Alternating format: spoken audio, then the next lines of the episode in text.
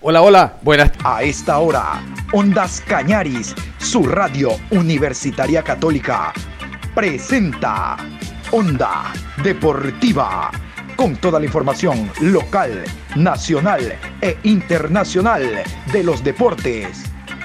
Comenzamos.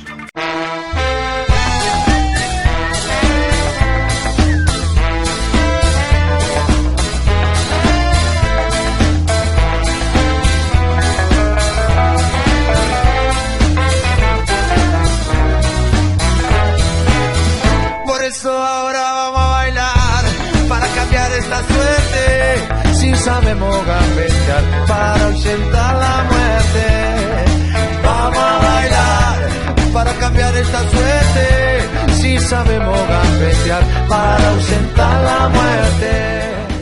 Tardes, Onda Deportiva a través de Ondas Cañaris con abundante información. Hoy miércoles 17 de febrero, programa 675. De esta manera iniciamos. Y le damos la bienvenida a una cara nueva en el fútbol ecuatoriano, hablando de dirección técnica. El profesor portugués Renato Paiva, estratega del Club Independiente del Valle. Profe, en estas horas, en estas semanas que ya está trabajando con el equipo de San Golquín, cuéntenos cómo ha encontrado al plantel en términos generales y cómo están los trabajos de pretemporada entrando ya en la recta final del campeonato. Todo superior a lo, a lo que yo expectaba eh, encontrar aquí. Me han hablado, conocía el club, ya lo seguía por una persona que estaba aquí, el entrenador de portero Ricardo, que trabajó conmigo en el Benfica. Ya tenía el club identificado, sabía mucha cosa, pero cuando estás en vivo, uh, te apercibes de muchas otras cosas que, que puedes mirarlas y sentirlas, más que mirarlas, sentirlas. Y eso ha sido muy importante para nosotros, sensaciones increíbles con las personas que trabajan en, el club, que dirigen el club, con el profesionalismo de quien trabaja aquí y con las instalaciones y la calidad del equipo. Por lo tanto, todo hasta ahora mm, impecable dentro y fuera de las cuatro líneas. Independiente del Valle trabaja básicamente con jugadores jóvenes. Apuntala en posiciones específicas a jugadores de experiencia. El ideal es esto, trabajar con experiencia y juventud, digo, para que los jóvenes empiecen de a poco a aprovechar esa experiencia y el día de mañana estén a la par de los jugadores más eh, eh, emblemáticos de un equipo. Encontré muy cerca de cómo yo pienso las cosas, equilibrado si eres un club grande y que quieres luchar por títulos, no puedes tener solamente jugadores jóvenes, pero también no debes tener solo jugadores experientes y ya con una cierta edad.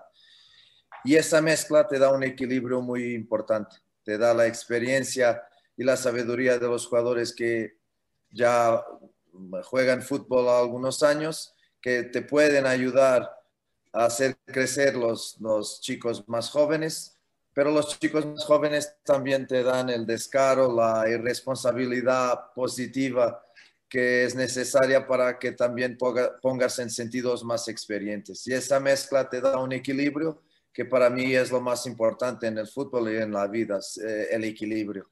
Y por eso estoy muy contento, no solamente por la cuestión de las edades, pero también por la cuestión de la calidad porque como he dicho a los jugadores y siempre lo, hice y siempre lo digo, y es verdad, nunca pido la, la fecha de nacimiento a quien entrena o a quien juega. Si tienes calidad, si haces lo que nosotros queremos, pues eh, tienes las puertas abiertas para jugar. Si no, puedes ser joven, puedes ser más viejo. Si no haces, si no tienes calidad, no puedes, no puedes jugar. Y eso para nosotros es lo más importante está todo como queremos hasta ahora y hemos encontrado un grupo fantástico, un ambiente increíble, un camerino muy unido y mm, que ha sabido acoplar no solo los jóvenes como también los jugadores que han llegado de nuevo al club y también a nosotros, claro, que también hemos llegado ahora. Vamos a consultarle eh, precisamente eh, cómo se da esa llegada al fútbol ecuatoriano ¿Cuál fue el vínculo? ¿Tuvo algún nexo dentro del fútbol ecuatoriano, dentro de Independiente del Valle, para que eh, lo recomendara o avalara para que usted llegue al fútbol nacional? Claro, me, me, quedé encantado con todo el proceso. Por lo tanto, ha sido más o menos esto que ha pasado hasta llegar aquí.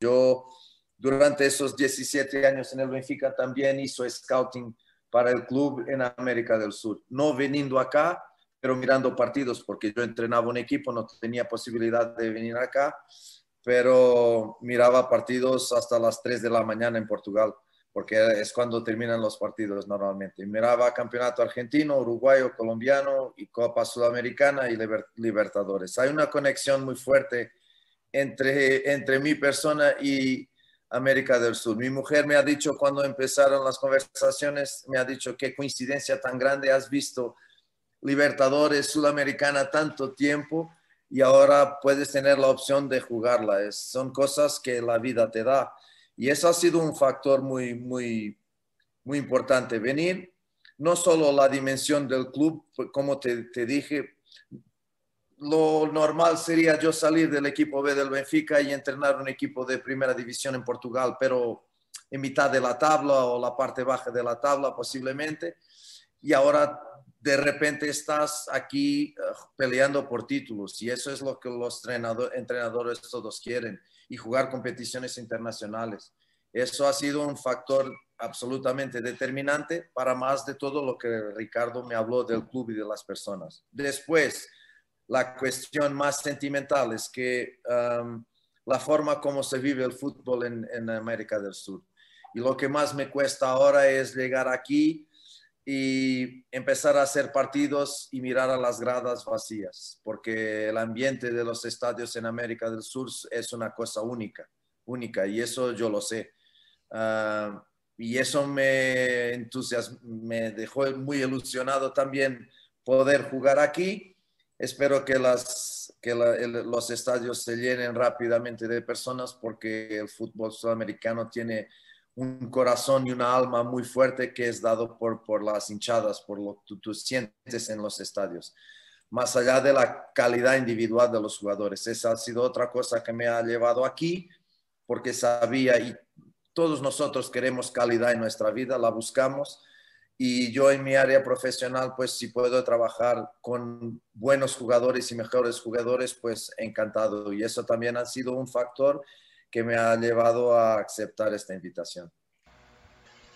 Generalmente detrás de cada entrenador hay un exfutbolista, ya sea futbolista retirado por lesión o por edad, o simplemente un jugador que no pudo cristalizar los deseos de actuar, de ser futbolista. ¿Cuál es su caso? ¿Qué hay detrás de Renato Paiva en cuanto al tema futbolístico en cancha?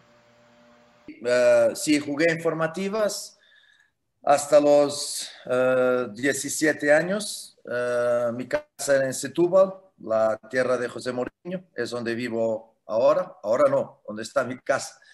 Um, y he jugado formativas hasta los 17 años, pero en esa altura uh, un problema se pasaba que hoy no se pasa. Es que o estudiabas o jugabas al fútbol. No había otra opción. Los entrenos eran de mañana y tú tenías que elegir y mis padres en esto han sido irreductibles, no me han dejado elegir. Uh, tienes que estudiar.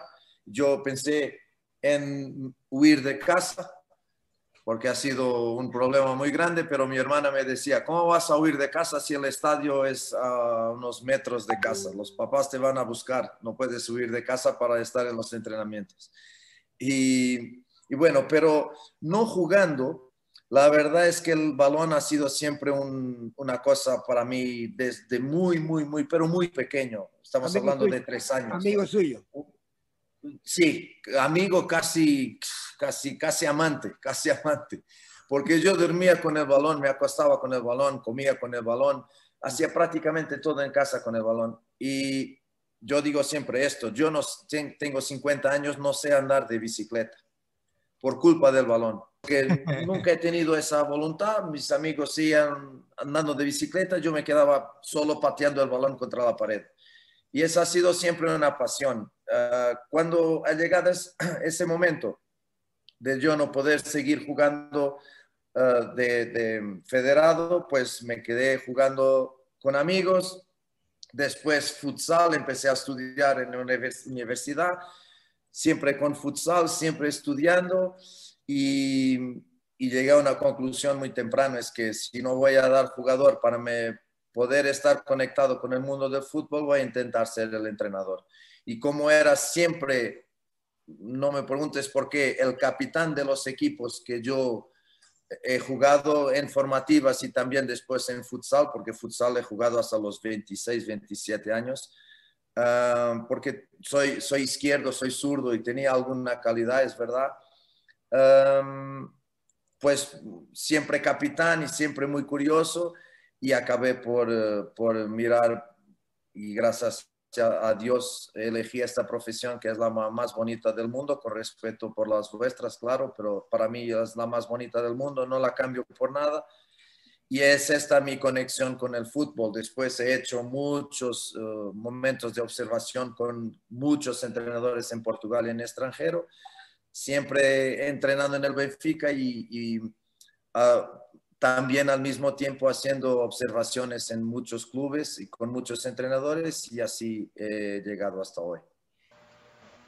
Volviendo al tema de lo que significa Independiente del Valle, eh, esta experiencia y juventud con la que usted eh, nos cuenta que se ha encontrado, ¿hay una diferencia entre dirigir a jóvenes, como lo ha hecho usted, y a jugadores de experiencia, a mayores, a equipos profesionales? En el Independiente usted nos dice, se ha encontrado estas dos situaciones, pero ¿existe realmente una diferencia entre una categoría menor y una profesional? No son comparables, ¿eh? son realidades diferentes. Es como comparar Cristiano Ronaldo y Messi y decir cuál es el mejor. Son diferentes, para mí no son comparables. Y esa cuestión es la misma, es que son objetivos y realidades muy diferentes. Si es para evaluar el grado de dificultad, pues el mío, te digo que los más jóvenes, los más jóvenes, porque tienes que enseñarles casi todo, tienes que ser un poquito padre también, tener algún cuidado, porque son niños, ah, alguna sensibilidad es muy importante, ah, es importante en todo, pero con los niños un poco más. Con los profesionales, Muchos de ellos ya saben mucha cosa del juego. Es un detalle aquí, un detalle ahí. Todos aprenden, atención, todos aprenden. No creo en esa historia de que un jugador con 38, 38 años lo sabe todo. No sabe porque si eh, coge a los 38 años un entrenador diferente que le enseña cosas diferentes, está probado que no sabe todo. Y yo no creo nadie, yo no creo que en la vida exista alguien que lo, lo sepa todo y por lo tanto ah, me gusta mucho aprender y, tener la noción que no sé todo. Y eso es un motor de mi vida. Y como te digo, los jugadores más, más los profesionales, esos ya tienen otras experiencias y ya saben mucha cosa. Cuando hablas de niños, muchas veces cuando los recibes les estás pasando información que ellos están recibiendo por la primera vez y eso te lleva más tiempo, te lleva más al detalle y como te digo, te lleva también el factor humano, no que en el profesional el factor humano no sea importante, es muchísimo importante, pero hay que entender la relación entre dos hombres y la relación entre un hombre y un niño. Y yo siempre dije que después de ser padre, me torné mucho mejor entrenador que antes de ser padre. Ah, y como te digo, no es comparable, pero yo creo que entrenar en este, este, nivel es más fácil. Después hay cosas en este nivel que no hay en los niños. El rendimiento, tener que ganar, tener que poner el balón dentro de la portería adversaria y que no entre en la nuestra, ah, que por veces jugar bien no es tan importante como ganar, porque estamos hablando de rendimiento, estamos hablando, el fútbol a este nivel ya es también un negocio y con los niños nada de esto se pasa. Por lo menos toda mi vida yo me preocupé primero en desarrollar un jugador, primero que ganar un partido. Ganarlo sí, pero con nuestra idea, con nuestra forma de desarrollar jugadores. Si un pelotazo te pone más cerca de la portería adversaria para ganar un partido, te desarrolla mucho menos tus defensas, tu portero, tus centrocampistas. Eso para mí es indudable. Y si tienes que salir de atrás para que esos jugadores tengan esos problemas y te vas a sufrir un gol porque, porque en la fase de construcción cerca de tu portería has perdido el balón y te han metido un gol, pues lo que los jugadores han aprendido con eso es el beneficio es mucho mayor de que si te pones a dar pelotazos y que los jugadores no te jueguen. Obviamente que el sistema, la estrategia, el estilo de juego lo vamos a conocer a medida de que se desarrollen los partidos. Ahora es muy poco por aquello de que hay encuentros amistosos y no todos televisados. Pero se puede conocer el estilo de juego de Renato Paiva, eh, entiendo por esta órbita de fútbol europeo, algo lo vimos a Queiroz, portugués también en la selección colombiana, Renato Paiva y su estilo. En, la cuestión ofensiva, parecido con lo que Miguel ha hecho aquí.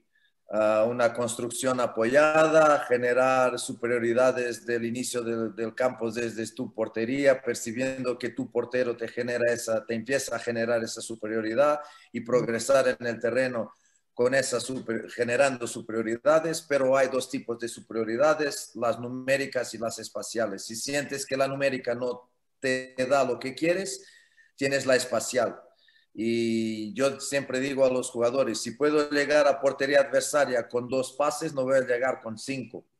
La cuestión es que muchas veces con dos no puedes llegar y tienes que llegar con cinco o con diez porque el adversario no te da ese espacio. Entonces tú tienes que tener la capacidad de generar ese espacio con juego.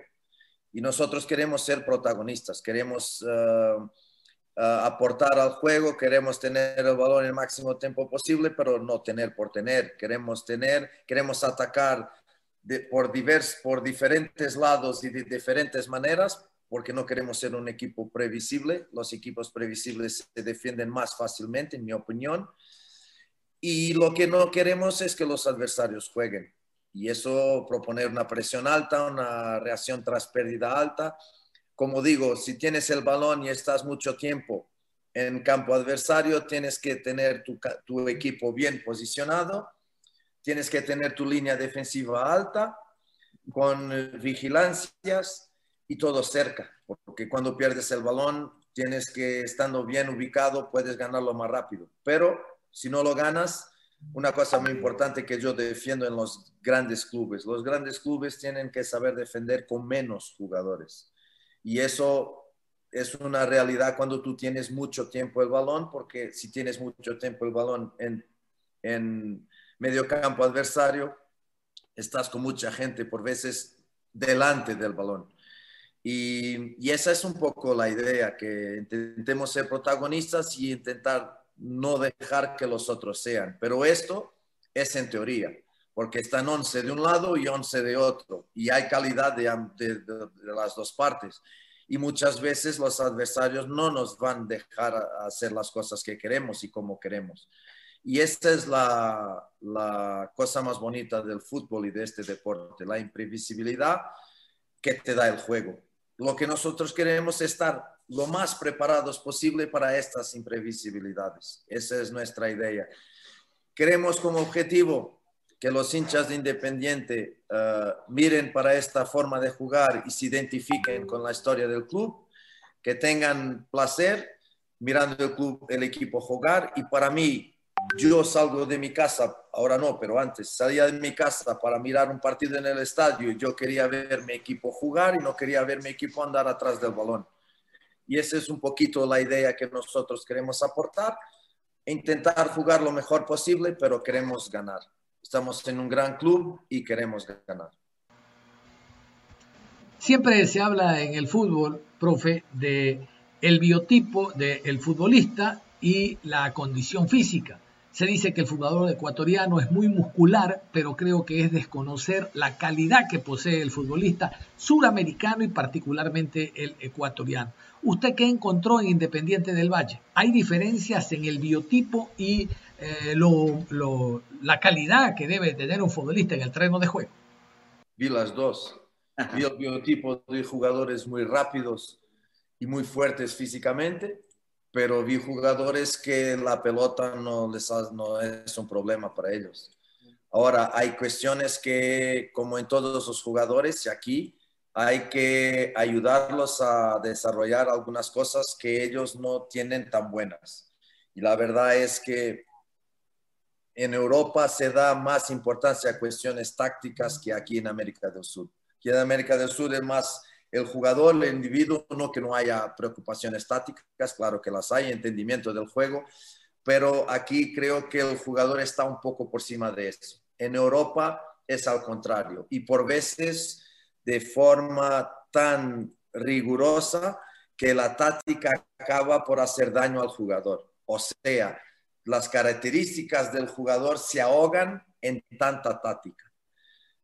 Lo, el conocimiento que yo tengo del futbolista de América del Sur por el tema de scouting me dice que yo tengo que tener, y mi cuerpo técnico, otra vez el equilibrio de percibir que la táctica va a hacer bien a los jugadores para que el equipo tenga una idea colectiva, pero no quiero que la táctica ahogue los jugadores y que ustedes en cuatro meses me digan, ese jugador con el balón era tan bueno y desbordaba y encaraba y todo más, regateaba y ahora con este que ha llegado solo pasa el balón. No es eso que nosotros queremos. Vamos a intentar el equilibrio, pero he encontrado, ah, como te dice, no solamente jugadores rápidos y fuertes, he encontrado jugadores muy buenos con el balón. A través de las redes sociales de Independiente del Valle se pudo conocer una realidad, la vuelta al fútbol ecuatoriano de un ganador, Steven Plaza. Lamentablemente saliendo del país, yendo a España, a Turquía, no ha tenido eh, esas condiciones que mostró en nuestro fútbol, ya sea por falta de oportunidades o por lesiones. ¿Cómo se puede recuperar a este futbolista? Porque no se puede haber olvidado de jugar al fútbol de la noche a la mañana. Esa recuperación integral sería volviendo, como lo está haciendo, al equipo donde surgió. La palabra es esta, recuperarlo. Porque la salida de un jugador joven para Europa tiene un problema grande y yo en Europa he recibido muchos jugadores, tanto en en formativas de Benfica como en, el primer equipo y en el fútbol europeo porque es la palabra adaptación. Y la adaptación es algo que te puede romper una carrera. Y eso, yo creo que Steven ha salido muy, muy joven y ya con un peso en sus hombros de Ronaldo, Ah, y ha sido elección de Ronaldo y de vas a España, tienes ya el problema de la adaptación, el problema de ser es muy joven y el problema de la presión de ha sido una, una opción de Ronaldo y todo más. Y eso por veces te genera una presión tan grande que incluso te lleva a que tu parte fisiológica no funcione y te lesiones. Por veces las lesiones vienen de la presión empiezan aquí en el, en el cerebro, por la tensión y la presión que das a tu cuerpo. Y tal vez, no sé, porque yo no estaba, no sé, tal vez no fuera el momento ideal, no estaba Stevie preparado para eso. Eso es pasado. La primera cosa que he dicho a Stevie es que pasado es pasado, está en el museo. Todo el pasado está en, el museo. Puede influenciar tu vida si aprendes con lo que se pasa de bueno y de malo. Y esa es la idea. Y después decirle que está en casa. Y cuando nosotros estamos en casa, nuestra tranquilidad es otra. Nuestra forma de estar, de respirar, es otra si estás en casa. Y eso es lo que queremos que Steven, en primer lugar, sienta que está en casa, que tiene el cariño de los suyos, que es un muy buen jugador, si no, no se, no se tenía ido a Europa tan temprano, que vuelva a tener ah, eh, confianza en sus capacidades, sus características. ¿Cómo lo vamos a hacer? Entrenando y jugando y ayudándole, porque eso será, solo los entrenos le van a dar confianza, porque sus acciones va a tener más éxito en sus acciones que, que al contrario, y ese éxito atrás de éxito le va a devolver confianza, generar confianza y va a traer uh, el, em, antiguo Steven Plaza, porque el problema, el problema es si no hay calidad. Ese es siempre el problema. Un entrenador quiere jugadores de calidad. Steven tiene calidad, Y eso para mí me deja tranquilo. Ahora es una cuestión de tiempo, nada más. Por ser usted un director técnico nuevo, esta pregunta viene eh, de manera directa. Los horarios que hay en el fútbol ecuatoriano son muy dispares. La topografía del fútbol ecuatoriano da para jugar un partido en costa, el siguiente en la altura. Hay situaciones dispares con las que se encuentra el jugador. ¿Cómo adaptarse? Digo, no, los jugadores que obviamente siendo ecuatorianos lo reconocen y juegan semana a semana. Usted, como entrenador, esto de preparar a jugadores una semana para actuar a 2.800 metros y la otra con un calor infernal de más de 30 grados. Pues es lo que hay, es la realidad. Si juegas, si juegas en Portugal a las 3 de la tarde en septiembre, juegas con 40 grados de calor y tienes que hacer una pausa de 20 a los 25 minutos para los jugadores se hidrataren. Me hablan de las canchas que no son buenas. En Portugal también hay, también hay canchas que no son buenas. Ah, me hicieron casi pasar que venía para un sitio, pues un, nada de eso, señores, nada de eso. Y os digo de corazón, no es por estar en Ecuador y hablar con ustedes, nada de eso. Eh, si quieren, van a Portugal y van a mirar lo mismo. Hay calor, hay malas canchas, hay antijuego, uh, se pierde tiempo, eso hay en, todo el lado. Uh, me, me decían Ah, atención, prepárate porque se pierde mucho tiempo en el campeonato de Ecuador, no se juega y todo más. Pues las reglas lo permiten, ¿verdad? Yo digo siempre a los árbitros, señores, yo nunca hablo de árbitros. 17 años, muy orgulloso de no hablar de un arbitraje. Y, mira los que he tenido algunos nunca hablé de árbitros. Es algo que yo no controlo porque si no, yo me iba a ser árbitro y no entrenador. No controlo, intento controlar el trabajo de los míos. Pero la única cosa que hablo de los árbitros, si hablé públicamente y con ellos, he dicho, el fútbol es un espectáculo. Tiene 90 minutos de tiempo reglamentar para hacer jugar. Si la ley permite que tú, que el portero se tire para el suelo cinco veces, que los jugadores van para el suelo no sé cuántas veces. Si tienes que dar 15 minutos de tiempo suplementar, los das. ¿Cuál es el problema? Son las reglas. Ahora, hacer esto todo y después del árbitro dar 5 minutos o 6, estás hiriendo de muerte el espectáculo. Porque hay personas, ahora no, pero hay personas que pagan su ingreso para estar en el estadio salen de sus casas para ver un espectáculo, lo miran en la televisión y no es el espectáculo que quieren. Pero si, eso es permitido, o entonces hacemos como el futsal, el balón se para, se para el tiempo. Una de dos.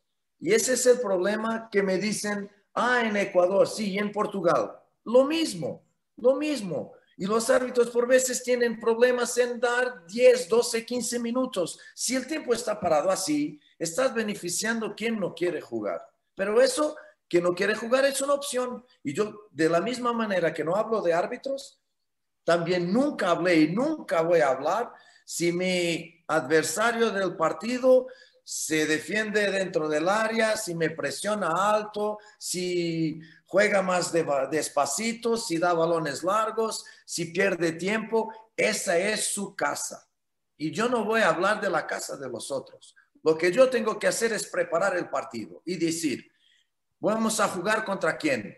Este equipo, ¿cómo defiende? Dentro del área. Pues señores, encontremos soluciones para meter el balón en la portería con los 11 dentro del área. Este, este equipo, ¿cómo defiende? Te presiona a muerte. Bueno, tenemos que llegar a la portería contra un equipo que nos presiona a muerte. Y esa es mi vida, encontrar soluciones para los problemas que el adversario me pone. Si la cancha no es buena, pues si no puedes jugar un poquito más por el suelo, tienes que encontrar opciones. Si no riega la cancha, el balón va más despacito, pues tenemos que patear el balón más fuerte. Soluciones, porque la vida está llena de problemas y el adversario existe en un campo de fútbol para te poner problemas, si no, no era tu adversario. Si los problemas son soportados por la ley, ¿verdad? Entonces nosotros tenemos que encontrar soluciones y nada más que esto.